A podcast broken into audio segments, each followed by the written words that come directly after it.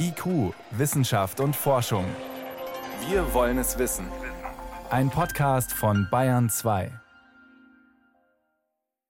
Du warst vorhin noch auf dem Schiff. Wie ist denn die Stimmung gerade, so kurz vorm Ankerlichten? die ist ziemlich angespannt auf der einen Seite, aber auch wirklich in, in froher Erwartung, dass es jetzt eben endlich losgeht, wie der Markus Reck schon gesagt hat. Heute Morgen war ich an Bord und da wurde noch unheimlich viel gearbeitet auch. Also ständig waren die zwei Kräne des Schiffes im Einsatz. Es wurde noch Material an Deck gehoben und diverse Wissenschaftler rennen dort rum, richten momentan gerade in Containern, die an Bord installiert worden sind, richten dort Observatorien ein, also im Grunde genommen Forschungsgerätschaften, die sie normalerweise nur im Labor haben, die werden jetzt auf dem Schiff eingebaut. Da wird also ständig noch gearbeitet. Es sind einige Vertreter des AVI auch, des Alfred Wegener Instituts dort vor Ort, die heute Abend dann von Bord gehen werden. Aber es wird quasi bis zur letzten Minute gearbeitet, aber man merkt bei allen, die wollen jetzt auch wirklich los. Aber bis kurz vor knapp wird noch gemacht und getan. Eine Arktis-Expedition im Jahr 2019 heute. Ist es wirklich noch so ein großes Abenteuer, wie jetzt vorab angekündigt wurde? Naja, Abenteuer ist so eine Sache. Natürlich gibt es die Technik. Das Schiff ist ein Eisbrecher, da wird also nicht viel passieren. Und im Notfall kann man die Menschen auch da wegholen. Das wird natürlich sehr, sehr aufwendig, gerade in der arktischen Nacht.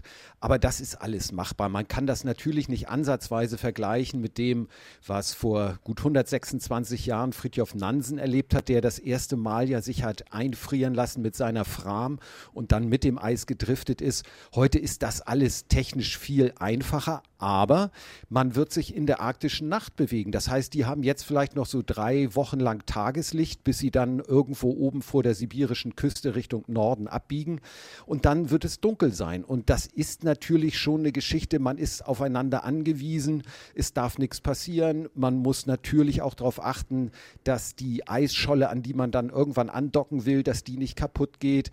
Es gibt viele Fragezeichen, ganz klar, aber es ist in Sachen Sicherheit für alles gesorgt und ich denke mal, so großes Abenteuer ist das nicht mehr. Aber man muss zunächst mal die richtige Eisscholle finden, hat es geheißen. Was ist denn die richtige Eisscholle und warum könnte das schwierig werden? Ja, das ist eine ganz spannende Geschichte. Also die Wunscheisscholle der Wissenschaftler, die ist gut 1,50 Meter dick. Das ist sogenanntes mehrjähriges Eis, was dort oben vor Sibirien entsteht und dann quasi über ein Jahr hinaus wächst.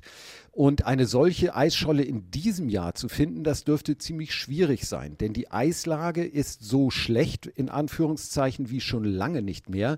Die Eisausdehnung ist sehr viel geringer als in den letzten Jahren und deshalb rechnet zumindest der Kapitän damit, dass man unter Umständen auch eine Eisscholle finden wird, die vielleicht nur 80 Zentimeter dick ist. Da kann man dann nicht so viel Last draufbringen, nicht so viel Forschungsgerätschaften unterbringen. Da wird man einfach gucken müssen, was man findet in den nächsten drei Wochen. Warum brauchen wir überhaupt Klimaforschung in der Arktis? Wissen wir nicht schon genug? Haben wir nicht tolle Rechenmodelle am Computer? Warum der Aufwand? Ganz genau, das hätte ich auch gedacht, dass wir schon genug wissen, aber dem ist nicht so. Es gibt eben nur Rechenmodelle. Und das ist das Interessante. Der Leiter der Expedition hat gesagt, diese Modelle, die wollen wir jetzt endlich mit belastbaren Aussagen unterlegen. Und es hat es noch nie gegeben, dass ein Schiff in der polaren Nacht mit so vielen Messgeräten an Bord eben ein Jahr lang mit dem Eis gedriftet ist. Bisher hat man alles nur theoretisch an den Rechnern erstellt, aber belastbares Material hat es bisher noch nicht gegeben. In ein paar Stunden geht's los. Wärst du gerne mit an Bord? Absolut, ja. Ich wäre wirklich sehr, sehr gerne mit an Bord, aber man muss dann mindestens zwei Monate da sein. Und das ist natürlich mit dem Job nicht so ganz einfach.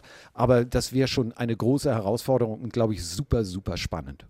Matthias Steiner war das direkt aus Tromsø, Nordnorwegen, kurz vor dem Auslaufen des deutschen Forschungsschiffes Polarstern vom Alfred Wegener Institut zu ihrer größten Expedition überhaupt. Danke und alles Gute. Ja, vielen Dank. Hat Spaß gemacht, mit euch zu schnacken. Wir werden in Tromsø heute Abend dann um halb neun erleben, wie das Schiff ablegt.